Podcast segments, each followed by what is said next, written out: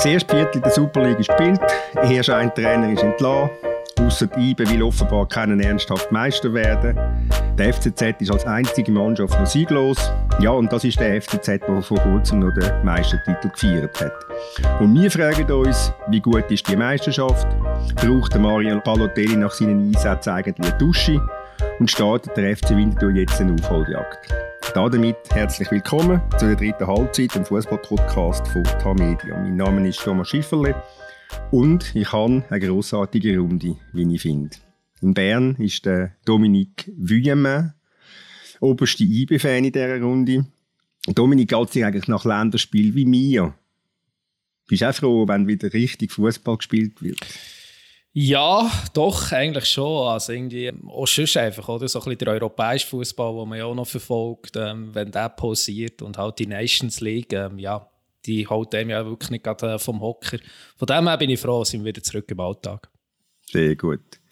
Im Wallis auf Wolfsjagd Samuel Burgener. Was beschäftigt jetzt mehr Samuel? der verschossene Wolf oder Niederlage vom FC Sion? Ja, die Gemeinsamkeit ist ja, dass der FC Sion und der Wolf ungefähr gleich unberechenbar sind und ja, durch das sehr viel Spannungspotenzial bürgend und das ist äh, leider journalistisch sehr interessant. Und Wild Wild die, West, oder? Genau, Wild Wild Wallis. ja, und die Pause habe ich nicht als solche gesehen, weil ich ja, wie ihr wisst, der große Fan bin von der Schweizer Nazi und jetzt so die Spiel schon sehr interessant gefunden habe. Aber es waren nur zwei Matches von den Nazi, die haben nicht täglich gespielt. Nein, aber zweimal. Gut. Und noch gut. Und in Basel Tilman Pauls. Tilman, du hast in unserem Podcast als einziger vorausgesagt, dass der Franco Foda als erster Trainer entlassen wird. Bist du ein bisschen stolz auf deinen Räucher? Bin, ich bin, ich habe strahlend im Zug gesessen letzte Woche, als ich gehört habe, als du es da schon erwähnt hast. Und bin auch froh, dass du jetzt nochmal fragst, weil sonst hätte ich so von mir aus so darauf nochmal zu sprechen kommen müssen und dann ist es immer so ein bisschen überheblich und arrogant. Aber ja, aber ehrlicherweise muss ich sagen, es war ja völlig klar, weil. ja, ja. Ja gut, wenn einer von uns mal eine richtige Prognose hat, muss ich auch wirklich würdigen, oder? Genau, dann kann Vielleicht man das noch, noch mal ein, zwei Wochen. Machen wir es in einer Woche nochmal, wenn sie neuen Trainer um, haben. Unbedingt, ja. das ist gut. Also, dann würden wir anfangen und gehen ausnahmsweise mal äh, auf Luzern. Nicht wegen IB, sondern wegen FC Luzern. Und zwar wegen dem äh, Mehrheitsaktionär Bernhard Albsteg, der am Sonntagsblick ein Interview gegeben hat, wo ähm, ja, relativ bemerkenswert ist. Er macht eigentlich gar nichts anderes als der Präsident Stefan Wolf und der Sportchef Remo Meyer zu diskreditieren und als unfähig und faul und was man sonst sich alles vorstellen kann, zu diskreditieren. Ich tu mal ganz kurz zitieren. Ich bin mit der ganzen Führung nicht zufrieden. Ich muss sie alle kritisieren. Sie sind zu wenig demütig, zu wenig aktiv. Sie müssen lernen zu arbeiten. Wie haben ihr reagiert auf, das, äh, auf die Aussagen vom, vom Albsteg, auf das ganze Interview? Ja, also amüsiert. Ich meine, das Interview ist ein Hochgenuss zum Lesen. Also, wenn, wenn du jetzt wenn schon, nicht betroffen bist. ja, wenn du nicht betroffen bist. Ich meine, wenn du sich schon Führungsperson von einem Schweizer Club ähm, so exponieren auf die Art und Weise, auf die sehr, sehr, sehr fragwürdige Art und Weise. Aber es ist natürlich grosse Unterhaltung. Ich bin froh, ich bin nicht Fan vom FC Luzern, arbeite nicht beim FC Luzern als Außenstehender unterhaltsam. Also, der Bernhard Albsteg ist einfach ein CC für die Armen. ähm, es ist ja tatsächlich so, dass der Christian Gossantin das immer wieder inszeniert hat, die öffentliche Desavouierung von Angestellten. Und das macht man natürlich nicht nur zur Belustigung, ähm, das macht man vor allem aus juristischen Gründen. Also man will seine Mitarbeitenden dermaßen bloßstellen, dass die, wenn sie ihr Gesicht wahren dann irgendwann keine andere Option mehr haben, äh, als zurückzutreten. Ähm, und man will sie auch zu vielleicht Fehlverhalten verleiten, wo man nachher juristisch kann anwenden kann. Also das ist schon eine Ebene der ganzen Albstadt-Geschichte, wo man nicht darf vergessen Also das hat einen tieferen Sinn, bin ich hundertprozentig überzeugt. Und das andere ist, äh, das Inti ist super zum Lesen, großartiger Sportjournalismus. Aber noch besser ist natürlich das Video gesehen. Herr Albsteg, beim FC Luzern brennt es wieder Lichter los. Was ist denn bei euch los? Eben, wie ich bin ja bereits schon erwähnt habe, ich finde nicht, dass es brennt. Wir haben Meinungsverschiedenheit, eine ganz normale Meinungsverschiedenheit. Und die tragen wir untereinander aus. Da brauchen wir keine fremden Leute dazu. Und da sitzt ein Mann mit so einem komischen Foulard und Krawatte. Und es ist tatsächlich so eine Art Zustand der Entrücktheit. Also, so wirkt es mindestens. Bin mit der Führung nicht zufrieden. Bin mit der Führung nicht zufrieden. Äh, die müssen zuerst Demut lernen und Zufriedenheit und Lehren schaffen.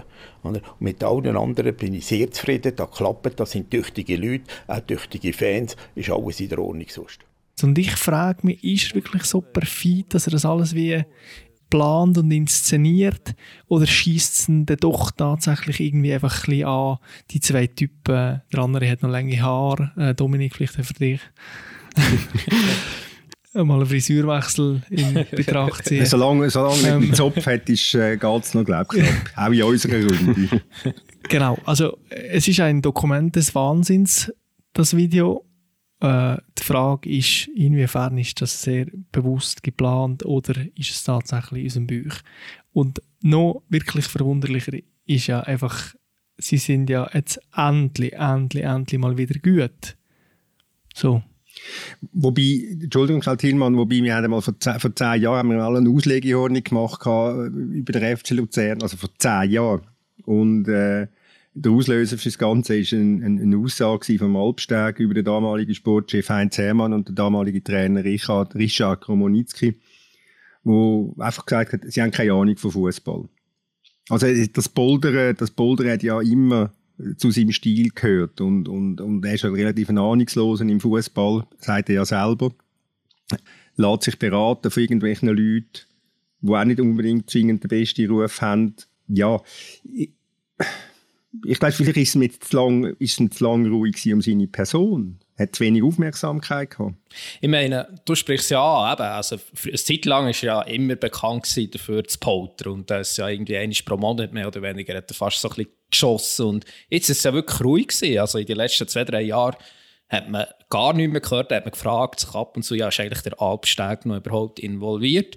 Und das Erstaunliche ist ja, dass er jetzt hier vorpresst und aus, aus diesem Grund finde ich sein Vorpressen schon wirklich nicht glaubwürdig ist, Warum hat er das nicht alles gesagt, zum Beispiel letzten Dezember, wo sie wirklich tief im Sumpf sind gestanden? Mhm.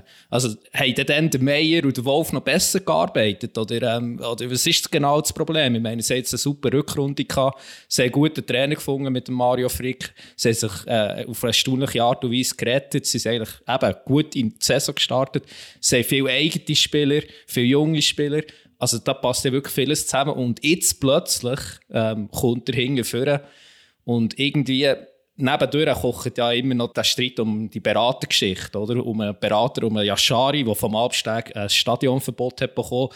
Und irgendwie ist der Zeitpunkt, denke ich halt irgendwie schon nicht ganz zufällig. Und ähm, ja, ich glaube, der, das, was er jetzt hier ein bisschen vorschiebt, wirkt echt wirklich wie ein Vorwand.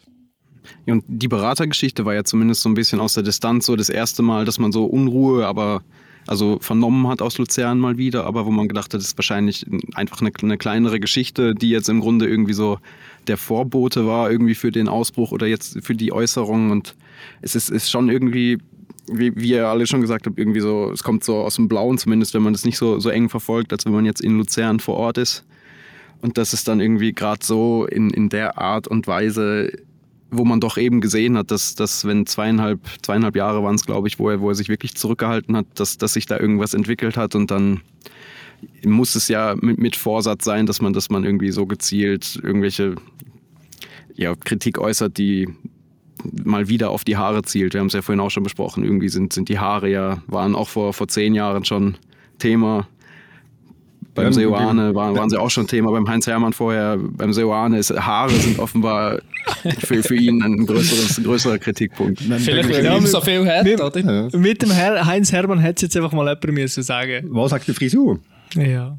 Dann hätten wir Heilhandfrisur attestiert. Nein, zum schnell den Hintergrund erklären, ganz kurz, ist, das geht um einen Spielerberater namens Agron Krasniki, der sich um den Ardon Yashari kümmert. Und weil der Krasniki am Albsteg nicht passt, hat er ihn zur Persona non grata erklärt, hat ihm ein Stadionverbot erteilt. Und zum Verständnis vom Alpsteiger, er ist Mehrheitsaktionär von der Holding, wo dann Besitzerin wieder ist um, vom, vom FC Luzern, wenn ich das richtig zusammenfasse. Und, und er wirft am, am Remo Meier, am Sportchef, am Mann mit dem Zöpfli, vor allem eben auch noch Geschäftmacherei mit dem Krasniki vor, also dass der Krasniki äh, quasi nur Transfer abwickelt, oder der Meier nur Transfer abwickelt mit dem, mit dem Krasniki. Was aber auch eine, eine, relativ skurrile Szene in diesem Interview ist, weil, weil dann der, der Interviewer ja dann sagt, dass man solche Sachen ja tatsächlich relativ einfach in den, in den Büchern und Akten nachweisen könnte. Und er antwortet daran, ja, vielleicht sollte ich das tun. So nach dem Motto, ja, stimmt, habe ich noch gar nicht. Ich gucke dann vielleicht mal nach, vielleicht stimmt es ja dann tatsächlich im Nachhinein noch. Die Frage ist natürlich jetzt auch, wie reagierst du als, als Angegriffener, als Stefan Wolf, als, als Remo Meier? Ja, ich meine, sie haben sich ja darauf geeinigt, gar nichts zu sagen. Also, ähm, das hat für sie eigentlich gestern Mario Frick gemacht, wo er auch, ja, ähm, nach dieser Niederlage, nach dieser späten Niederlage, hat er gesagt, er glaube das hat ja eine Rolle gespielt. Weil, wenn man selber Unruhe, so Unruhe reinbringt vor einem Match, haben wir so nicht Angst verdient, als eben dann noch zu verlieren. Und ja, bei ihm hat man wirklich den Ärger äh, daraus rausgespürt. Äh, die anderen zwei, der Meier und der Wolf, die sind vor Fankurven sie sind gestützt worden. Ähm, da war ein Plakat, gewesen, dass die Fans hinter diesen zwei stehen, aber sie selber halten sich ja richtig zurück. Und ja, ich meine, die Taktik ist klar. Sie wollen den Konflikt nicht weiter äh, beführen. Sie wollen auch probieren, irgendwie auszuzocken. Aber ohne irgendeine Lösung, dass es eine Lösung gibt, sehe ich irgendwie nicht, wie das so in dieser Konstellation so weitergehen soll. Gut, die Frage ist an solchen Moment, hast du die Größe, hast du in Ruhe ähm, und hast die Klugheit, über der Sache zu stehen? Also du kannst an der Alpsteg irgendwie so semi-ernst nehmen, man kann ihn tatsächlich in der Entrücktheit ein bisschen belächeln als wütiger alter Mann ähm, und man einfach schafft einfach weiter, wenn es jetzt nicht dramatischer wird. Aber dazu muss man in einer guten inneren Verfassung sein, dass man solche Provokationen wie einfach mal hm, drüber steht. Und das ist jetzt, also finde ich, auch spannend, wie, wie das wird weitergehen.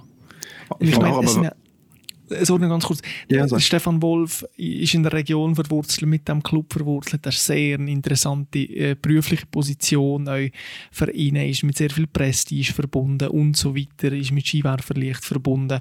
Für den Remo Meyer auch. Also wo sollte er jetzt genau gerade wieder so eine Stellung bekommen, so einen Posten bekommen? Das sind ja Fragen, wo, wo die sich stellen. Und, und das sind Personen, die jetzt auf dem Markt wahrscheinlich okay Karten haben, aber nicht die allerbesten. Also die sind abhängig von diesen Jobs da. Ich bin, eigentlich bin ich ja schon der Meinung, dass man sich dann irgendwie so äußern müsste und irgendwie eben vor allem dann in dem Fall jetzt den Druck vom Trainer, der ja überhaupt gar nichts dafür kann und am Ende, am Ende dasteht und irgendwie seine Wut in Worte fassen muss. Aber ich wäre jetzt auch in dem Moment bei der Art von Kritik überfragt, was, was man dazu äußern soll. Klar kann der Remo Meier sagen, also der Vorwurf, dass irgendwie die, mehrere Geschäfte mit dem Spielerberater passiert sind, stimmen nicht, aber es, es hat so viel haltlose Kritik auf den ersten Blick, dass ich gar nicht, auch gar nicht wüsste, was, was man dazu sagen soll. Und ich habe jetzt das Gefühl, dass in dem Fall die, die, die bessere Wahl war, einfach so ein bisschen, wie du gesagt hast, drüber zu stehen und sich erstmal gar nicht dazu zu äußern. Ja, das Problem ist, ist, das ist die eine Ebene, die nach außen. Was sage ich nach außen, aber wie gehe ich nach innen vor? Wie gehe ich, wie gehe ich mit dem Alpsteg jetzt um? Suche ein Gespräch mit ihm, als, als Wolf, als Meier, warte, bis der Alpsteg zu mir kommt. Das ist ja, das ist ja die entscheidende Frage für mich. Und ich merke, am Schweigen an, haben auch keine Lösung. Nein, also dass es ein Gespräch braucht, ist, ist ja irgendwie klar und wahrscheinlich müsste man dann schon auf, auf ihn zugehen, weil ich meine, eben, er sagt es ja im Interview selbst, er, ist, er hat die Aktienmehrheit, er ist der Entscheider spricht über Stadionverbote, die er aussprechen könnte. Und also das Gespräch ist schon da, aber ich, ich habe das Gefühl, es braucht dann wahrscheinlich nicht nur die drei Personen an dem Tisch, sondern noch irgendwelche Leute, die irgendwie dazwischen vermitteln, weil es ja dann doch sehr konfrontativ ist. möglicherweise ohne Mediator wird es nicht gehen. Aber die Frage ist ja, ob es überhaupt ein Gespräch braucht. Also die Frage ist doch, aber wie willst du dann weitergehen, wenn du nicht redest miteinander? Du kannst Mal, die grosse Frage einfach ist aussitzen. Nein, vielleicht müsst du es nicht einmal einsetzen. Die Frage ist doch, inwiefern ist der Herr Albsteg operativ tätig? Also kommt er jetzt auch in irgendwelche Sitzungen und desavouiert Leute, keine Ahnung, oder sonst irgendwie noch reingrätschen. Also wenn er nur die Kasperli-Figur außerhalb von dem ganzen Komplex FC Luzern ist, wo blöderweise der Club gerade noch besitzt, aber wenn es über das Inti nicht rausgeht, kannst du dir als Stefan Wolf oder als Remo Meyer natürlich sagen, los, äh, also who cares? Wobei ich meine, Konflikt- der also, Konflikt ist ja jetzt da und schwelt und du hast ja gesehen, also ob es jetzt dann konkret wirklich dran gelegen hat, dass man in der Nachspielzeit noch das Tor kriegt, aber die Mannschaft wird ja weiterhin darunter leiden, wenn man es einfach so stehen lässt und nicht mehr anpackt. Ja, vor allem wird es weiterkochen. Also ich meine, das, Ja. das wird immer wieder aufgegriffen werden, das Thema. Also das ist nicht einfach vom Tisch, wenn man wartet. Vor allem auch dann nicht, ähm, wenn, wenn Luzern jetzt in den nächsten Spiel ein oder andere äh, Mal wieder wird verlieren. Also das, der Konflikt ist jetzt da und in der Regel lassen sich ja Konflikte schlecht aussitzen. Das denke ich auch. Also, sie müssen, aus meiner Sicht müssen sie aktiv werden intern. Also, sie müssen, sie müssen schauen, ob es, ob es ein Gespräch gibt, ob es ein Gespräch möglich ist mit dem, mit dem Albsteg. Ich meine, unter diesen Voraussetzungen kannst du ja, kannst ja nicht schaffen. Und wie du sagst, Dominik, ich meine, das, der Konflikt ist da, der ist nicht aus der Welt, der wird kochen. Das wird weitergehen. Das wird am der nächsten Pressekonferenz mit dem Mario Fick vor dem nächsten Match wird das wieder ein Thema sein. Vielleicht sagt er dann nicht mehr, aber so in der Frick und so wie er polet ist und wie er geladen war gestern, ich kann mir vorstellen, dass sich das nicht wird so kurz beruhigen. Oder? Ja, aber Samuel, du hast ja gesagt, CC für Arme. Wie wird es, wie wird es im Wallis gelöst? Indem es einfach liegen gelassen wird und, und man bewegt sich auf den nächsten Konflikt zu. Ja, es ist ja hochinteressant, was da alles für Fälle hat mit Leuten, die nachher tatsächlich haben müssen gehen, sind gegangen worden, wo der juristische Schritt angekündigt haben und wo nie etwas passiert ist. Gress, Johann Juru, Xavier Margera, die Liste ist endlos. Und das sind halt einfach so ein bisschen die Ränkelspiele, wo es auch darum geht, okay, wie sind die Verträge ausgestattet, ähm, ja, Mir dünkt, also ich, ich sehe den Vergleich, Samuel, aber er hinkt dann doch ein bisschen. Ähm, vor allem, mir dünkt, beim FCL ist schon so ein bisschen die Situation einer gegen alle. Und ähm, das ist auch eigentlich so ein bisschen der Hoffnungsschimmer jetzt auch für einen, für einen Meier und für einen Wolf. Ich meine, hat sich wirklich, ich glaube, mehr oder weniger auch die meisten Leute, die dort arbeiten beim FCL, äh, außer vielleicht der Schwiegersohn äh, vom Alpsteg, der ja da irgendwie auch noch involviert ist, die stehen natürlich schon hinter diesen Leuten, oder? Und auch die Fans, also eigentlich ähm, sie sind in einer relativ starken Position. Das Problem ist einfach, der Club ist wie ein Geisel von diesem Albsteg. Ich meine, ihm kann ja nur 52 Prozent. Also er ist auch nicht der FC Sion wie der Constantin oder der FC Luzern, besser gesagt. Also er ist nicht mal der richtig grosse Alleinherrscher. Er hat nur 52 Prozent, aber er hat eben die Mehrheit. Und ich meine, das ist extrem bitter, dass so einer die ganze Zeit wieder reingrätscht und eben nicht die ganze Zeit, aber jetzt plötzlich wieder in einer guten Phase. Also, mir würde das extrem aufreden. Aber damit ist er ja der Alleinherrscher mit 52. Ist ja egal, ob er 52 hat oder 99 oder. Also eben, es ist, es ist ja wirklich genauso, dass, dass er quasi der, der Bestimmer ist und dadurch eben, das macht ja wahrscheinlich den Konflikt so schwierig, dass da eine Einzelperson jetzt mal von außen betrachtet ist, die so gegen ein, ein Ganzes arbeitet, aber dass eben die, die Macht und die Entscheidungsgewalt bei der einen Person liegt. Und das Interessante ist doch immer die Kombination von, von Macht und Ahnungslosigkeit. Also ich beobachte das ja an unserer Distanz, wo Hast du das Ähm, Gefühl, das ist ein Zusammenhang oder wie? Nein, überhaupt nicht. Aber die Kombination ist einfach brandgefährlich. Und aber ich beobachte das aus unserer Distanz. Aber der Remo Meier scheint in den letzten zwei, drei Jahren gewisse Sachen richtig gemacht zu haben. Er scheint jetzt der richtige, der absolut richtige Trainer gefunden zu haben. Es hat in dem Luzerner Kader Auffälligkeiten, wo, wo so ein bisschen darauf hinweisen, dass das eine gut zusammengesetzte Mannschaft ist. Es gibt eine Achse. Es hat junge, talentierte Schweizer Spielerinnen. Das spricht so ein bisschen für die Ausbildung. Es hat Leute in einem Kader, die können Goal schießen Das hat nicht jedes Team. Es hat Erfahrung drin, Gentner und so weiter, wobei der jetzt geht. Ähm, ich finde, das ist sehr ein interessant und klug zusammengesetztes Kader und das beurteile ich jetzt tatsächlich aus der Distanz.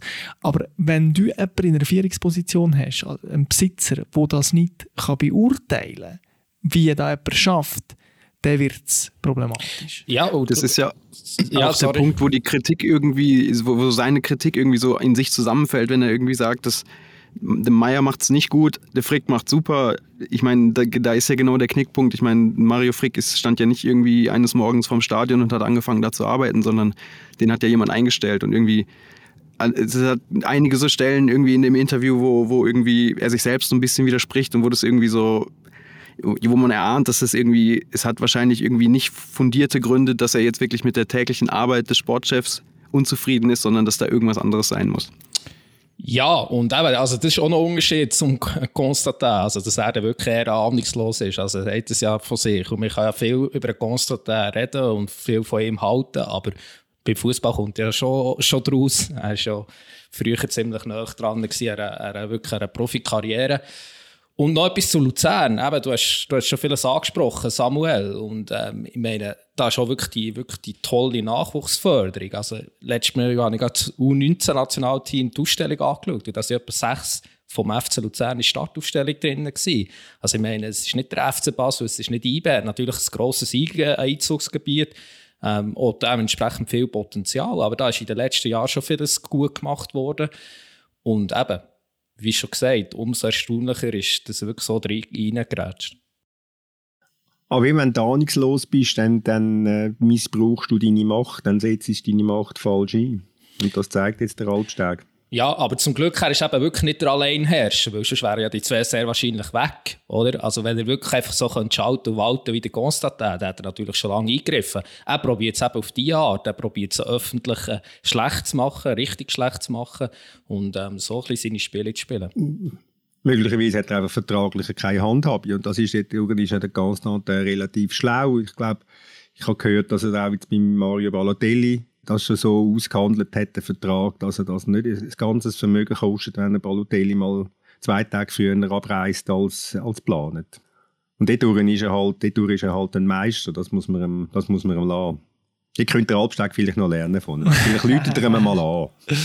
genau. Ich meine, schlussendlich ist entscheidend jetzt die Frage, passiert vielleicht genau das Gegenteil von dem, was man jetzt erwartet. Und äh, der Mario Frick sagt in der Kabine, hören die Jungs, wir haben da leider Gottes ein geistiger Halbrenner in der Vierung, aber das beschäftigt uns jetzt nicht mehr was so viel. Wir konzentrieren auf uns, uns auf uns und, und entwickeln eine Art äh, Wagenburg-Mentalität. Also man kann ja schon auch sich fragen, entsteht gerade aus der Provokation, aus, ja, aus der Irrheit, aus dem, was auch immer das genau ist, aus dem Wahnsinn. Da, genau, aus dem Wahnsinn, entsteht da irgendetwas, wo das Team noch äh, enger zusammenschweißt und, und ja.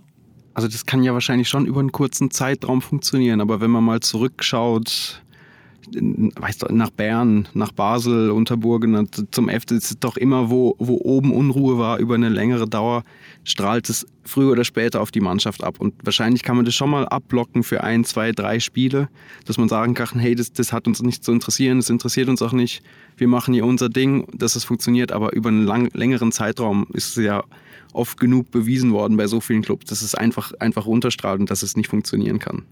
Das finde ich sehr spannende Gedanke. Und jetzt komme ich wieder mit dem CC-Vergleich. Aber der CC hat ja das immer klar gesagt. Also ich kann hier unter diesen Gegebenheiten nicht mehr Meister werden. Die Clubs aus Basel, Zürich, Bern sind mächtig, sind reich, sind gross und so weiter. Und beim FC Luzern ist ja ähnlich. Der FCL wird sicher nicht Meister in den nächsten zehn Jahren. Äh, was er kann werden, ist Göpsieger, kann vielleicht mal in der Europa League. Und das erreichst du natürlich mit so punktuellen Stromstehs. Das ist ja das Grossmeisterwerk vom CC sind die Göpsi wo der euch Spieler desavouiert hat, Trainer entlassen hat, Schiedsrichter ginket hat. Da ist alles dabei gewesen der Rolf Ringer getatscht hat. Das ist alles dabei. Gut, seitdem haben sie den Gott nicht mehr gewonnen. Sachen. Genau, das ja, ist jetzt das grosse Karma. widerspricht sich, ja. Aber was ich will sagen ist, du kannst natürlich einen kleinen Club in Luzern über so Aktionen und das, was daraus folgt, kannst du so einen Club auch punktuell auf etwas pushen. Ja, aber das machst du doch nicht, wenn der Club... Zeitpunkt, das machst äh, du doch nicht, wenn der Club generell auf einem guten Weg ist, wie du ja gerade selbst gesagt hast. Du, der, ja, ja. Das ist ein Club, der ja im Moment gar keinen Impuls braucht der, der irgendwie sich gut entwickelt, hat man das Gefühl, weil eben so jetzt die letzten zwei, drei Jahre Ruhe war. Ja, der Göpp haben sie auch gewonnen. 2021. Stimmt. Du hast es angetönt, Dominik, vorher, wegen, ähm, wegen, der, wegen dem Einfluss auf die Mannschaft. Und der Mario Frick hat ja eben von Karma geredet. Und dass, dass die halt dann einfach, dass das quasi wie logisch sei, dass sie den Match eben noch müssen verlieren müssen. Siehst es du auch so? Oder ist das vielleicht halt auch aus der Enttäuschung raus über die, über die extrem späte Niederlage? Was war das Goal? Gewesen? 95. oder irgend so etwas? Ja, also es denke mich schon gerade ein bisschen viel interpretiert. Also der Träger könnte in dieser Szene noch ein bisschen näher am Benito herstehen, probieren die Flanke zu verhindern in 95. Minute zum Beispiel. Dann würden sie vielleicht auch nicht verlieren. Also bei dem hat Oder in der Mitte könnte der andere besser Genau, also da, da hat der Aufstieg äh, nichts damit zu tun, aber man hat wirklich gemerkt, er ist echt verärgert, weil, ja, man muss sich mal seine Lage vorstellen. Eben, er ist letzten Winter gekommen, er hat äh, den Club vom Abstieg gerettet ist jetzt wieder relativ gut in, die Saison gestartet. Ich meine, wenn sie hätten gewonnen, dann wären sie nach Verlustpunkten gleich da gestanden wie IBE. Und dann plötzlich ist man da in Ländersp äh, Länderspielpause und bereitet sich auf den Match gegen, gegen IBE vor. Es ist Sonntagmorgen und dann bekommt man mit, oh, da ist ein Interview geführt worden. Und ja, ich meine, ich werde auch extrem verärgert. Also wirklich. Und ich meine, das ist sicher gestern Vormittag, ich meine, das war überall in Luzern ein Thema gewesen, und sicher auch bei Mannschaft. Ich glaube, der einzige Frau aus der Mannschaft ist der Marius Müller. Jetzt ist er endgültig kein Thema mehr. ist das, ist das 2-1, wenn man jetzt mal ganz kurz geschaut, noch sportlich den Match anschaut, das 2-1 für IBE schon sehr, sehr, sehr glücklich, oder? Ja, also ich meine, sie können hier verlieren. Also in 90. stehen sie eine gute Chance, Luzern, äh, wo die Kamera äh, wirklich einen starken Rettungstag äh, noch macht. Ich meine, man tut noch ab und zu kritisieren auch an dieser Stelle, weil er halt da immer wieder so ein bisschen Fehler drin hat, aber da hat er wirklich äh, sehr stark äh, gehandelt. Und ja, ich meine, Luzern ist, ist ebenwürdig gewesen. Ähm, äh, Ballbesitz ist ausgeglichen gewesen. In der ersten Halbzeit hat es sogar mehr Ballbesitz gehabt, weil es ja gegen IBE relativ selten der Fall ist, bei allen Teams. Ähm, sie haben mindestens gleich viele Chancen gehabt. Also sie haben wirklich gut gespielt. Und äh, ja, IBE gewinnt den Match. ist eigentlich so ein Match, wo man auch sagt, ja, die Mannschaften, die die Matches gewinnen, die werden Meister. Nur letzte Saison ist eigentlich mehr oder weniger auf genau gleiche Art und Weise in Luzern gewonnen. Dann war es 4-3 auch in der Nachspielzeit. Auch eine Flanke von links, vom Linksverteidiger, damals der äh, Garcia, das mal der, der Benito, Kopfball Sebastian, ähm, 4-3 gewonnen und wie sie ja dann rausgekommen wissen wir auch. Ja, es ist schon lustig. Also eben die, die Theorie, dass wer sättige Match gewinnt, Meister wird, die, ist, die gibt es. Aber es gibt natürlich auch die Theorie, dass sättige Sieg irgendwann in der Saison notiert falsch. Also da finde ich jetzt schon, ich habe mir das Glück eine Art Uber beansprucht und, und ja, ich irgendwie so ein, ein komisches Bauchgefühl, dass das irgendwann zurückschlägt, der Sieg. Gut. Aber sportlich noch... Ja, sag Domi. Nein, nein, sag nur, Tillmann. Ja, einfach, ich, mir ich habe nicht alles von dem Spiel gesehen, aber irgendwie will ich jetzt auch gar nicht eigentlich mehr über wahr und so reden, weil es irgendwie nur noch nervt. Aber die, die Szene, das Handspiel, Kamera, wo irgendwie meiner Meinung nach ersichtlich ist, da geht ein Kopfball aufs Tor, springt dann die Hand, geht ins Aus. Und dann gucke ich bei Blue, wo Adrian Jacotet als Schiedsrichter-Experte ist und der sagt, ja, meiner Meinung nach ist das eigentlich ein klarer Elfmeter. Und ach, das ist irgendwie so, also auch spricht dafür, irgendwie Luzern hat halt wirklich gute Chancen und dann eben dann kommt für mich dann irgendwie diese, diese komische Wahrdings dazu, wo ich einfach dann verstehe ich es einfach irgendwie nicht mehr, warum man das Ding jetzt hat, aber ich glaube, das haben wir auch schon. Nein, aber dürfen wir uns schnell ein paar Minuten über die Tänzregeln ärgern? Also für mich ist das wirklich mittlerweile das grösste Ärgernis ja, im Fußball. Also viele reden auch immer über Wahr, aber für mich ist wirklich das wahre Problem ist, ist, ist die Handsregel, wo mittlerweile niemand mehr weiß, was Sache ist. Also ja, ich verstehe es. Also wäre ich Luzerner, hätte gesagt, hey, es hat noch eine zweite Szene gegeben, kurz vor Schluss mit dem Blumen, wo er auch Arm geht. Hm. Zweimal kann man sagen, das ist Hands, aber man kann auch sagen, es ist nicht Hands. Es weiß es einfach niemand mehr, was Sache ist. Und das ist für mich äh, ein riesen Problem und wirklich auch äh, ja, ein grosses Ärgernis. Ja, wenn du die zwei Hands-Penalty anschaust in Sion gegen Winterthur, ich meine, äh, wenn wir jetzt gerade beim Hands sind, die sind genau vergleichbar. Vor allem der zweite, der Winterthur verschuldet, ist vergleichbar, absolut vergleichbar für mich mit der Kamera in Luzern. Und beim dem, der Sion überkommt, dreht sich der Spieler ab. Ja, dort ist es sogar noch weniger. Er, also er dreht sich wirklich ab. Er will sich echt nicht den Ball ins Gesicht bekommen, mehr oder weniger. Also, ja. Dort habe ich, dort habe ich, wegen dem habe ich auch mit einem, mit einem Schiedsrichter äh, geredet gestern nach dem Match und, und er sagt, äh, es lange, wenn der Böhle nur ein Drittel, zu einem zwei Drittel an den Rücken geht und ein Drittel an den Oberarm, dann sagt es einfach Penalty. Aber er sagt auch, es gäbe keine Bilder, die beweisen, dass der Böhle nicht an den Arm sei ich, ich habe ich es ein paar Mal geschaut und ich meine, ich kenne meine Sympathie für Winterthur. und äh, ich habe ihm auch gesagt, los, das ist nie, nie, nie mehr ein Penalty, oder? für mich ist echt Handsregeln der klassische Fall von Verschlimmbessern. Also irgendwie früher, ich meine, auch dann hat man diskutiert, aber dann hat man gewusst, ja, dann hat es immerhin den Ansatz gegeben, ist Absicht, oder? Und dann hat man immer noch können, äh, darüber urteilen und zum Teil, ähm, ja, man müssen sagen, ja, das ist ja auch ein schwammiger Begriff, die Absicht. Man kann ja nicht Kopf reinsteigen vom Spieler. Aber trotzdem hat mich gedacht, äh, hat es mehr oder weniger relativ klare Richtlinien gegeben. Und mittlerweile, ja, weisst wirklich nicht mehr, was, was, was der Fall ist. Und ich meine, auch für die Verteidiger ist es extrem schwierig. Eben, sie müssen jetzt den Arm hinter dem Rücken verschränken, weil es überhaupt auch keine natürliche Bewegung ist und so weiter. Und es ist einfach, und trotzdem haben wir einfach die ganze Zeit Diskussionen. Also es ist wirklich mühsam. Es ist ja, ähm, ich kann empfehlen, ein Inti mit dem grossen Urs Meier in der Süddeutschen vom Samstag ist es, glaube ich, drin, wo so ein bisschen über die Entwicklung mit War und vor allem über die Schiri äh, Auskunft gibt. Und über die Schiri haben wir lustigerweise noch nicht geredet. Und die Winterszene war hochspannend. Gewesen. Der Poha, Will Poha von Sion, bekommt den Ball äh, wo genau an, weiss man nicht so wirklich. Und man erlaubt sich jetzt auch die Unsicherheit, weil im ersten Moment, weil der Wahr soll es ja erklären. Und der Meier sagt ganz klar, euch Schiedsrichter erlauben sich unbewusst oder sogar bewusst die Unsicherheiten. Es werden zu viel von diesen Unsicherheiten, weil man sich auf die Kamera äh, will können verlassen. Nur kann man das nicht immer. Und dann wirkt es dann so eine Art ein bisschen wie, aha, okay, der Schiri wird nicht wirklich entscheiden und der Wahr, mh, hm, Bilder sind schwammig, kann sich auch nicht richtig entscheiden. Und dann gibt es einen Entscheid, wo die Hälfte der Leute unzufrieden ist. Und was der Meier sagt, nur ganz kurz, was der Meier sagt, ist halt die, die Autonomie und, und Selbstverständnis und Selbstbewusstsein von den Schiedsrichter leidet halt eine Art unter dem, dass sie jetzt mehr Möglichkeiten haben. Ja, es gibt ja, es gibt ja die lächerliche, abstruse, was auch immer, weit Entziehregel, oder? Dass der Linienrichter einfach einmal zuwartet, bis er entscheidet bis er dann tausendprozentig sicher ist, ist es Offside und sonst können sie sich ja immer noch auf den, auf den Wahr verlassen. Ich meine, da gibt es ja wirklich abstruse Momente, wo die, das ganze Stadion sieht, der Spieler ist 10, 10 Meter in Offside und er wartet immer noch, bis er sein Fähnchen aufhebt. Das geht genau in die gleiche Problematik hinein, dass man dass man die Autonomie vom, vom, von dem, der auf dem Platz muss entscheiden, geschwächt hat mit dem Wahr. Wir sind einverstanden, sonst wieder widersprechen. Das ist, ah, wie immer mit dir, Thomas. Das ist, das ist sehr schön. Da traut sich keiner zu widersprechen. das ist gut. Also, dann tun wir mal den Komplex Luzern, War, was auch immer, Albsteg beenden. Gehen zu einem anderen emotionalen Schauplatz. Wir gehen auf, auf Basel. Ja, äh, man hat gesagt, halt viel in der Box sein und äh, schlussendlich auf die Bälle in der Mitte ähm, riechen, oder? Und äh, ja, da habe ich das gemacht, 30 Sekunden oder 29 eben. Und äh, ja, tolles Gefühl. Es äh, war auch sehr geil, gewesen, dass äh, die ganze Mannschaft gerade mitgekommen ist auf den Platz mit mir feiern.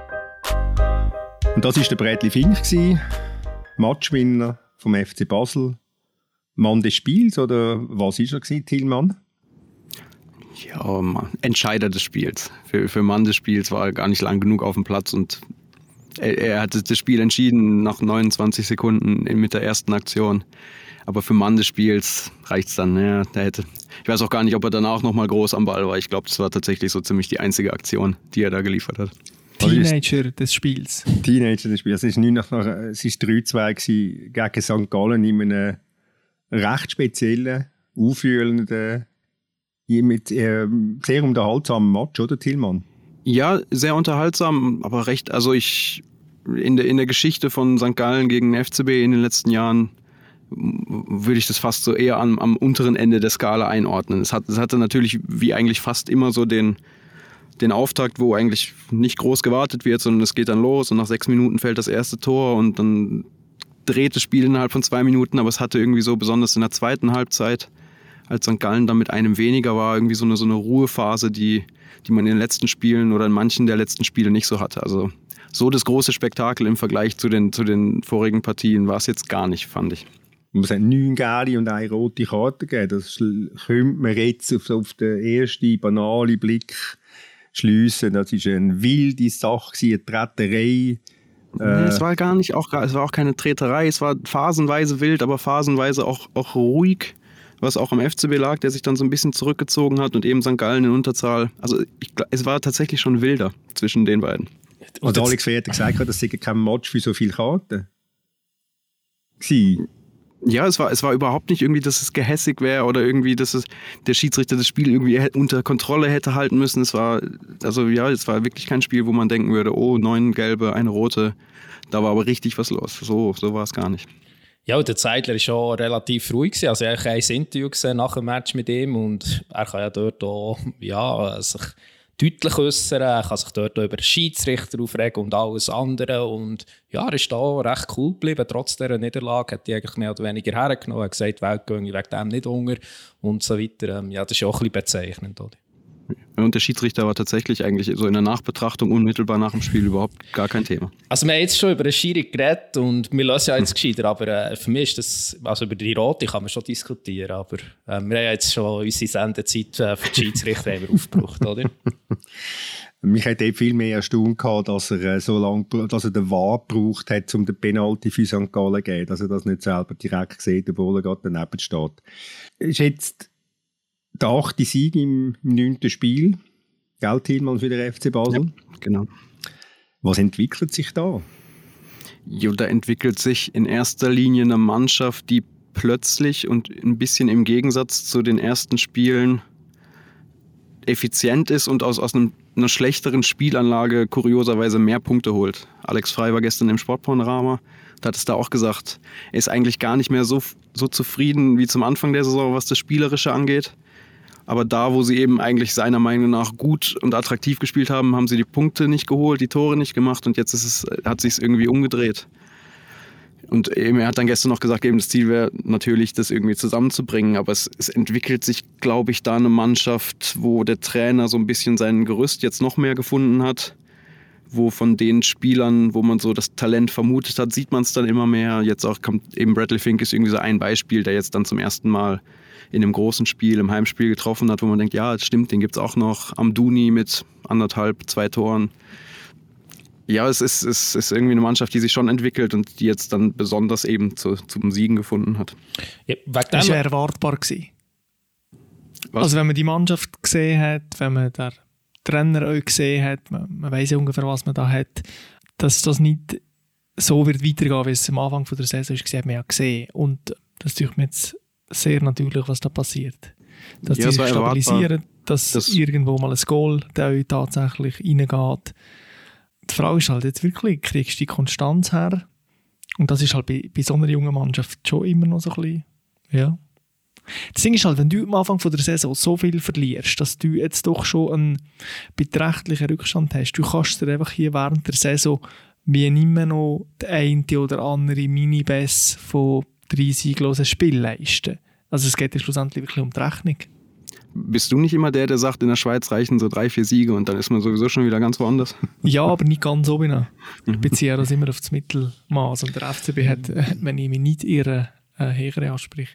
Ja, aber ich habe auch das Gefühl, eben eBay, ich habe das Gefühl, es ist so keiner da die Saison, der so vorne weg marschiert. Und ich habe das Gefühl, es könnte, es wird dann schon noch irgendwie der FCB nach oben kommen. Und ich glaube nicht, dass sie also jetzt auf gar keinen Fall zu weit weg wären. Das, das Gefühl habe ich auch, Tillmann. Und wegen dem hat es mich immer überrascht. Ähm, es war kürzlich, gewesen, wo die Kollege, der Oli Gut, der hat mehr oder weniger an dieser Stelle der FCB schon abgeschrieben gehabt. Und ähm, ja, es haben ja, es haben schon eher erstaunlich gefunden.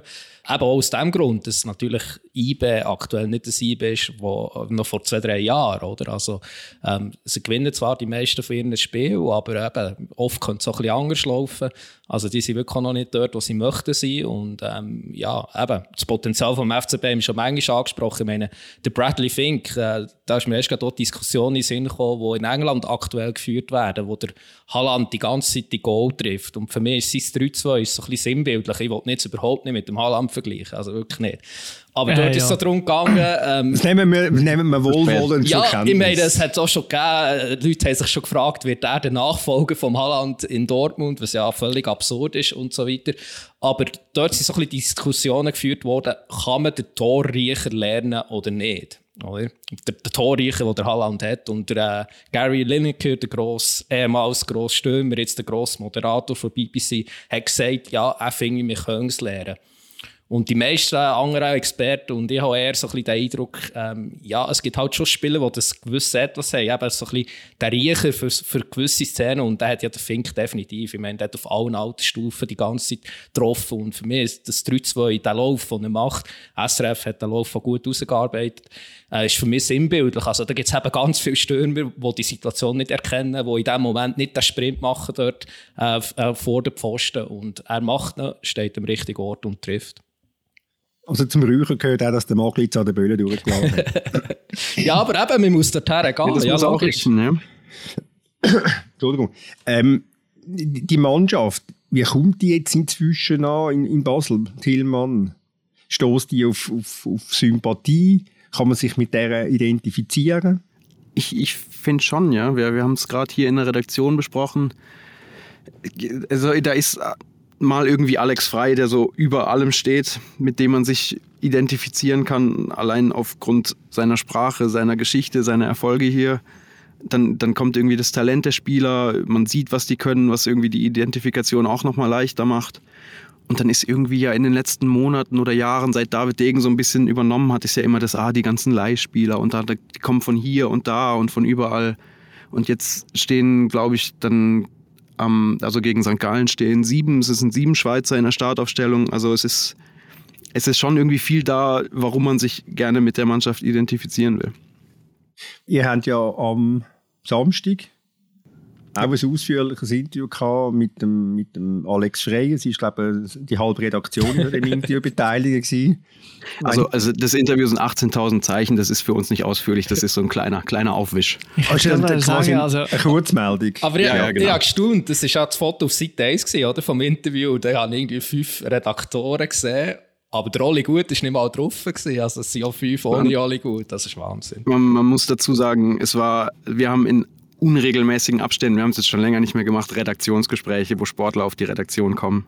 Und der Tisch ist, war im Vergleich zu den vorigen Gesprächen lausig gefüllt. Also es waren dann auch schon mal acht, neun, zehn Leute. Oh, das nimmt er jetzt aber persönlich, der Frey Alex. Ich Yeah. jetzt mal an. Ich hoffe Ähm, nicht, ich hoffe nicht. Was hat er eigentlich alles erzählt, was nicht hätte in der Zeitung reinstehen? Meinst du, wo er gesagt hat, schreibt es bloß nicht ins Interview, aber erzähl's dann bitte, bitte im Podcast? Ja, genau. hat, er- hat er sich irgendwie geäussert über Fabian Frey seine Fitness beispielsweise? Oder, äh, Ich weiß, es ist schon wieder so lange her. so lange her, gut. Ja. Gut. Dann hat er eben, du hast es angesprochen, gehabt, dann hat er gestern einen Auftritt gehabt im, äh, im Sportpanorama. Er ist sehr charmant übergekommen. Äh, äh, Es kommt mir vor, wenn er eine Charmoffensive würde starten und möchte wirklich betonen, ich bin jetzt wirklich der Alex Frey, der Trainer und nicht mehr der Alex Frey, der, der Spieler. Nicht mehr der, der zuerst mal auf sich schaut, bevor er auf die, an die anderen denkt. Und das war ja auch der Alex Frey, gewesen, wo ich Probleme bekommen habe mit ihm oder er mit mir und sich dann das in einer gewissen äh, Gesprächspause äh, ausgedrückt hat. Was, was hast du das Gefühl, ähm, Tillmann, was, was, was steckt dahinter? Ist das, ist das kalkuliert oder ist das jetzt einfach wirklich der, der, der Alex Frey, wie er, wie er eben auch ist oder wie er ist? Ich weiß gar nicht, das kannst du wahrscheinlich besser beantworten, weil ich kenne den Spieler Alex Frei aus Erzählungen von denen, die ihn erlebt haben. Ich habe in ganz, ganz, ganz kurz noch haben wir uns überschnitten, dann hat er seine Karriere beendet und ich habe ihn irgendwie immer so erlebt, wie man ihn irgendwie jetzt erlebt. Also überhaupt gar nicht so das verbissene Ehrgeizige habe ich irgendwie nie gesehen. Und also ich nehme ihm jetzt einfach mal ab, dass, dass er tatsächlich so ist und dass er sich wohler fühlt, irgendwie nicht mehr so den, den Schutzpanzer irgendwie zu haben und allen beweisen zu müssen, doch, doch, ich kann jeden, in jedem Spiel drei Tore schießen und ich kann das. Also ich glaube schon, dass es so das, das wahre Ich, von dem er da gesprochen hat, dass es schon jetzt er ist.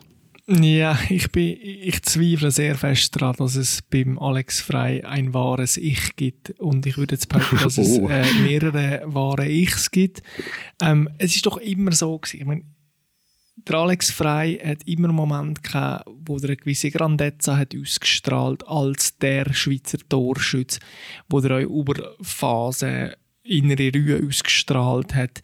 Und da ist er aber dann doch immer wieder äh, situativ in, in Sachen drin geraten, sei es im FC Luzern, sei es am Schluss mit Muri in Basel, sei es nachher unter dem Burgener als Assistenztrainer, gewesen, wo die Emotionalität, die er hat und die er notabene auszeichnet, äh, eine Art negative Konnotation bekommen hat. Und darum Also ich wäre jetzt da vorsichtig, im Alex Frei irgendwie einen Zen-Buddha zu sehen, wo jetzt die innere Glückseligkeit gefunden hat und jetzt am, am Ziel seiner Wege angekommen ist. Ich glaube, da ist, schlummert immer noch sehr viel Unkontrolliertes drin, wo äh, in einem falschen Moment vielleicht kann ausbrechen kann, ohne dass jetzt etwas Schlimmes passiert. Aber so die Rolle als, äh, ja, ja, aber bei, bei, bei den ganzen Disney-Schuhen und Pilzsammelgeschichten, er, äh, äh, er spricht es ja, er sagt ja nicht, ich bin jetzt die, ich Ruhe in mir selbst und bin, habe allen Ehrgeiz und alle Emotionen komplett abgelegt. Das sagt er überhaupt nicht. Also er, man, man, man, also das sieht man ja auch irgendwie so während den Spielen allein schon und in seinen Äußerungen manchmal, dass das durchaus noch da ist.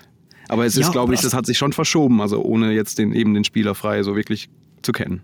Ja, das ist ja der Vorteil vom Alter, dass man mindestens ein kleines bisschen gescheiter wird man ja meistens. Das ist, äh, wie man ihn beim FC Luzern sieht, oder wie? gut, stimmt, gibt uns Namen. Ähm, aber ich will einfach darauf hinweisen, Alex Frei, okay, aber wir müssen auch den Menschen auch immer im Umfeld begreifen, wo er sich drin bewegt. Und das darf er jetzt nicht vergessen. Man hat am Anfang gesehen, so gesagt, hey, das ist eine Top-Mannschaft. Ähm, okay, jetzt schießen wir leider noch kein Goal, aber es kommt schon.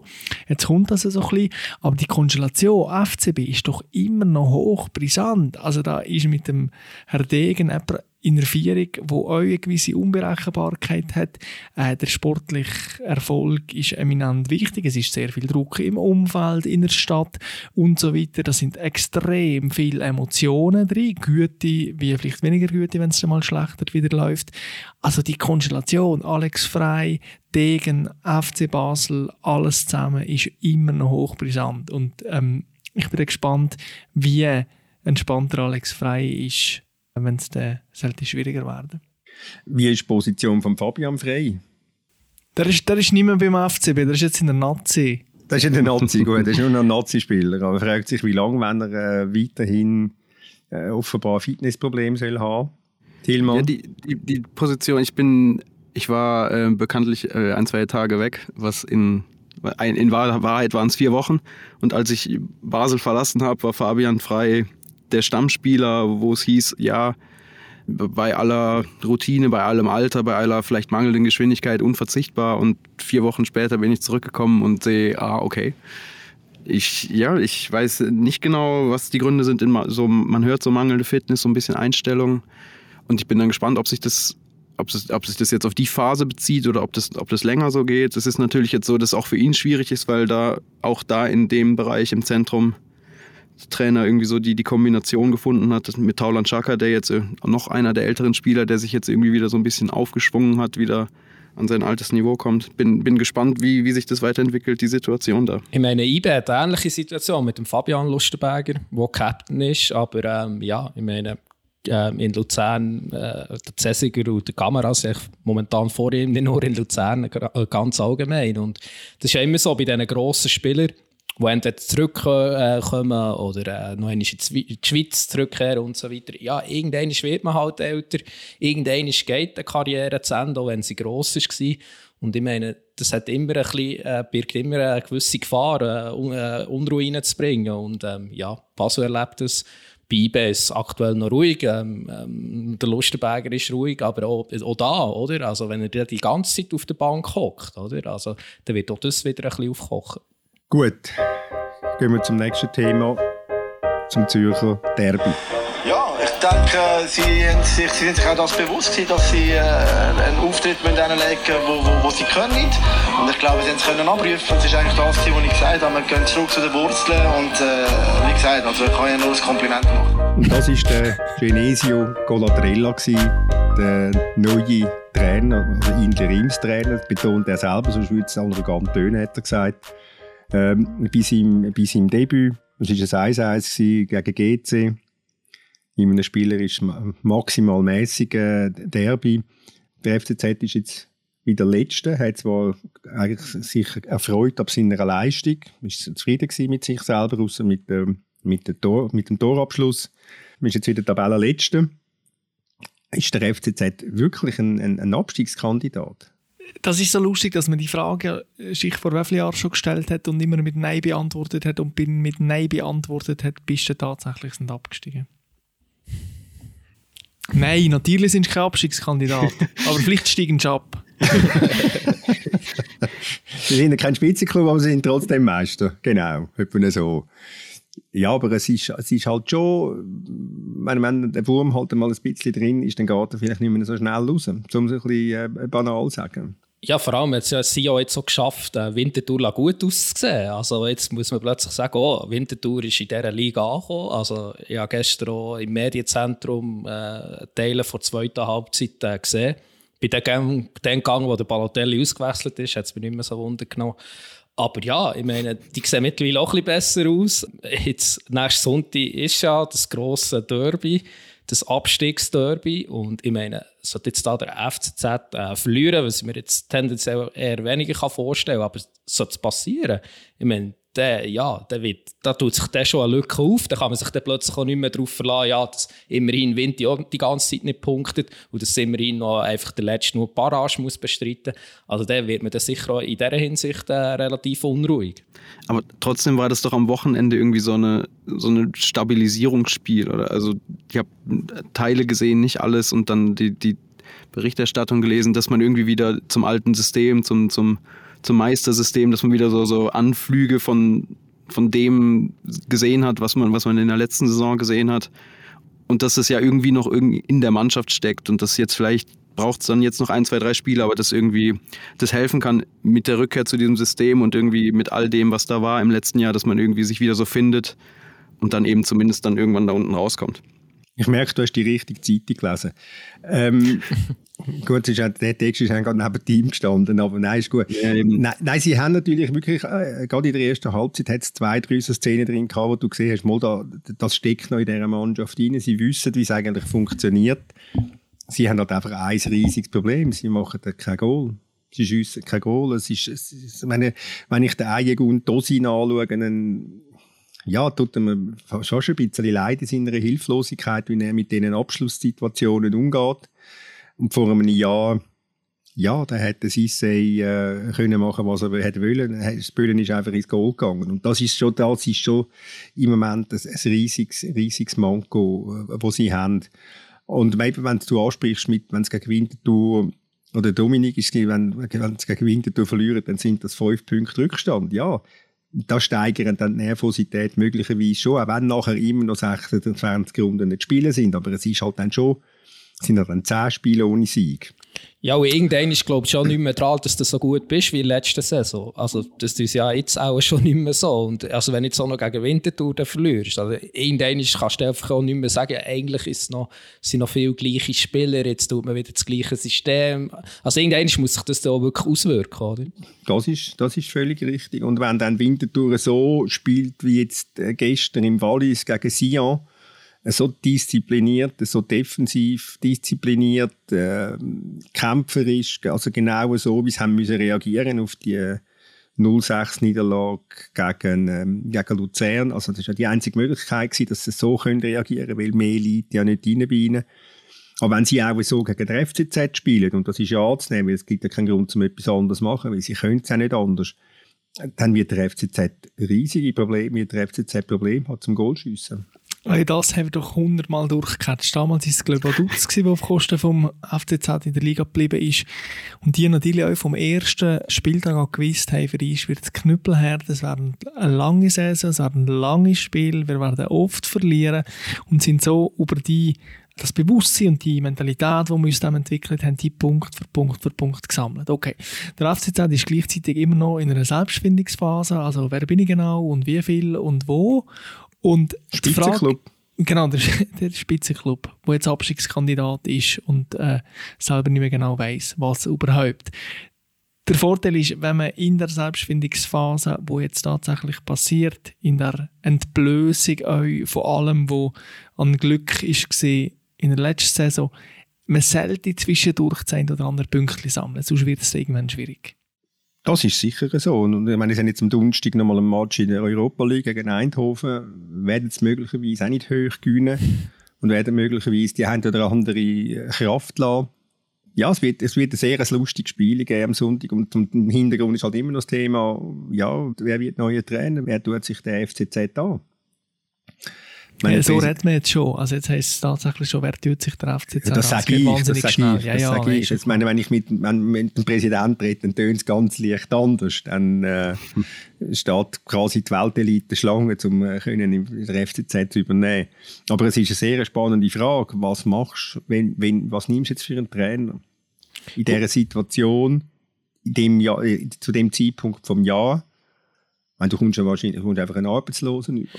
Also ich, ich, würde erstens mal einen Trainer nehmen, der auch in diesem System spielen will, also ein Verfechter ist von, der, von dieser Dreierkette, weil für mich ist die Welches Mannschaft für das System bauen. Ähm, Samuel, auch wenn du momentan kein System siehst, ich meine, es war ja auch bezeichnend. Ähm, haben sie jetzt wieder nach dem Abgang vom Foda wieder äh, zurück auf das System gewechselt. Klar, der Foda hat ab und zu mit Dreierkette spielen aber für mich ist es im Fall nicht ein Antun, Thomas. Also die Ausgangslage ist jetzt ganz andere als im Sommer. Also dann hat man ja wirklich nur können verlieren und der Foda hat es auf spektakuläre Art und Weise gemacht. Aber jetzt kann man als Trainer kommen, jetzt kann man wieder gewinnen. Oder? Ja, müssen wir dann den Hill den Abstieg verhindern? Ja, schon fast. Gut. Aber eben, meine, Winterthur hat es gezeigt, was man mit Biss kann erreichen kann, selbst mit bescheidensten spielerischen Mitteln. Und ich, ich habe den Match natürlich geschaut gestern im Wallis und bin schon leicht erstaunt über den Auftritt vom FC Sion. über die äh, Ideenlosigkeit, Harmlosigkeit. Ja, für, mich aus auch fehlende, ganz ehrlich gesagt, auch fehlende Leidenschaft in dieser Mannschaft. Rein. Da sieht man jetzt genau wieder, dass du den Club einfach nicht verstehst. Ähm, das ist absolut Ich habe doch schon endlich wieder einmal von dir kritisiert oder korrigiert werden. Darum genau. habe ich doch das jetzt gesagt. äh, allerliebstens. Nein, es ist sehr erwartbar. Der FC Sion hat vor zwei Spielen gewonnen, wo er hm, gemäss der Ausgangslage eigentlich nicht hätte sollen gewinnen, wo er sich auf das konzentrieren, wo er sehr gut kann, eben äh, zurückziehen, äh, viel laufen, viel schaffen und irgendwann mal mit ein bisschen Glück ein Kontergoal schießen. Und dann ist die Nazi-Pause im allerdummsten Zeitpunkt gekommen, wo man wirklich einen Art Aufschwung gemerkt hat, wo man eine Begeisterung gespürt hat. Wir sehen das bei uns auf der Redaktion immer an den Klickzahlen, die, nach oben schießen, wenn der FC Sion erfolgreich ist. Also da ist etwas da gewesen, jetzt kommt genau die Nazi-Pause. Okay, gut. Und was passiert auf der anderen Seite mit dem FC Winterthur? Jetzt verlierst du 0-6, sie sind vielleicht nicht so gut, aber sie sind nicht äh, Kanonenführer. Also die sind jetzt in einem Modus von «Wir raffen auf und jetzt müssen wir». Und da ist dann noch das ein oder andere Balotelli-Geschichte in der Zeit. Und schlussendlich führt es halt dazu, zu einem Match, wo der FC Sion müsste Spiel machen müsste. Daran ist er nicht gewöhnt. Wind jetzt super cool gemacht. Irgendwo durch eine sehr erwartbare Niederlage. Und darum werden sie auch nicht zweit, Samuel, gell? Ja. Wobei, also wenn, wenn ich jetzt den Balotelli gestern angeschaut habe, es hat jetzt zwar keine spezielle Kamera für ihn, aber er ist gleich ab und zu hat man ihn gesehen, dann muss ich sagen, wenn ich jetzt am Morgen aufstehe und vom Schlafzimmer in die Küche gehe, meine Büsi zu essen gehe, dann habe ich also das Laufpensum vom Balotelli in einer Stunde auch absolviert. Wobei bei SRF in Zusammenfassung habe ich gehört, dass ich sehr fleissig war. Ja. Das ist mir aufgefallen. Fleissig hat es geheißen. Ja, das ist Gott der Vater. und ich meine, die Freistöße waren miserabel von ihm. Also, er hat einfach immer, der, der Böll ist einfach immer beim ersten Winter gelandet. Also, also er, ist, er ist in einer sehr schlechten Verfassung. Und es hilft auch nicht, sind die Liebling weiss von Sion. Ich meine, man sagt immer, weiss macht ein bisschen dicker, oder? Also. Darum haben wir alle schwarze, dunkle Sachen an, oder wie? du bist, glaube ich, bei Blau gelandet. Nein, also gerade ein richtiger Hoffnungsträger ist der Balotelli in dieser, in dieser Verfassung nicht. Habe ich den Zuspruch aus dem Wallis für diese Feststellung? Ja, die Frage ist immer, was von ihm erwartet wird. Und ich glaube, das ist weniger, dass er da irgendwo vorher rumackert und, und grätscht und sich in den Schuss wirft und so weiter, sondern halt, dass er entscheidende Goal schießt. Und wenn man das gestern besser verteidigt, hätte der Penalty natürlich auch Zeitgoal können sein. Es kann dann irgendwie mal eine gute Flanke kommen. Das ist natürlich auch ein Problem, gerade in dem System, das sie jetzt haben. Ja, Palotelli ist kein Playmaker. Palotelli ist ein Vollstrecker. Und die Frage ist, sind die Kollegen drumherum gut genug und willens genug, das Spiel so ein bisschen auf ihn auszurichten? Für das müsste er einmal im Strafraum sein, damit man das Spiel könnte auf ihn ausrichten Das wiederum stimmt, ja. Ja, eben. Dankeschön. Das ist mir, auch gestern, das ist mir auch aufgefallen gestern. Also, er hat sich natürlich gerne lackieren gestern und hat von dort auch den Bau verteilen Vielleicht auch, weil er, weil es ein bisschen weniger äh, Laufleistung braucht, sich dort noch so ein bisschen die Summe zu bewegen. Also meine, das ist noch die Problematik. Ich würde jetzt überhaupt noch gar nicht abschreiben. Also er ist sicher noch nicht fit. Äh, ich hoffe, er wird noch ein bisschen fitter, weil dann, dann wird man auch noch ein bisschen mehr Freude an ihm haben. Es braucht noch Zeit. Ich meine, jetzt zwei Wochen Länderspielpause wäre ein guter Moment, sich ein bisschen an seiner Form zu arbeiten die ist, die ist definitiv noch nicht vorhanden, aber ich meine, also da schlummert schon noch grosses Potenzial und ich glaube auch, dass sich die SIO-Mannschaft noch auf das Element äh, Balotelli kann darauf einstellen kann. Jetzt schaue ich auf die jetzt sehe ich gerade, wir haben äh, die Balotelli-Stunde erreicht. Ich würde sagen, mit ein bisschen mehr Engagement als der, der Mario gestern auf dem Fußballplatz. Wir, wir sind am Ende von der Sendung. Nächsten Montag sind wir wieder zurück. Ihr könnt uns gerne schreiben via Instagram an dritte.halbzeit.podcast oder sich auf Twitter bei ratzinger oder melden oder via E-Mail bei florian.ratz.tamedia.ch. Er freut sich extrem auf Zuschriften. Er hat nach, seinem letzten, nach der letzten Sendung hat er offenbar etliche Reaktionen bekommen, weil er im Zusammenhang mit dem Lied über Slovan Bratislava Slowakisch und Slowenisch verwechselt hat und äh, am Ganzen, es ist schon umso bemerkenswerter an dem Ganzen Verwechseln, weil sein Name ja Wurzeln hat in der Tschechoslowakei. Also man hätte eigentlich können wissen, was Slowakisch ist und was Slowenisch. Und wir tun jetzt noch unsere kleine Serie fortsetzen mit Liedern über Schweizer Gegner im Europacup. Jetzt kommt der PSV Eindhoven an die Reihe. Und äh, wer das hört, der merkt, wie äh, sangesfreudig die Holländer sind. Ich sage vielen herzlichen Dank fürs Zuhören, vielen herzlichen Dank fürs Mitreden. Meine drei Kollegen. Ciao zusammen, bis zum nächsten Mal.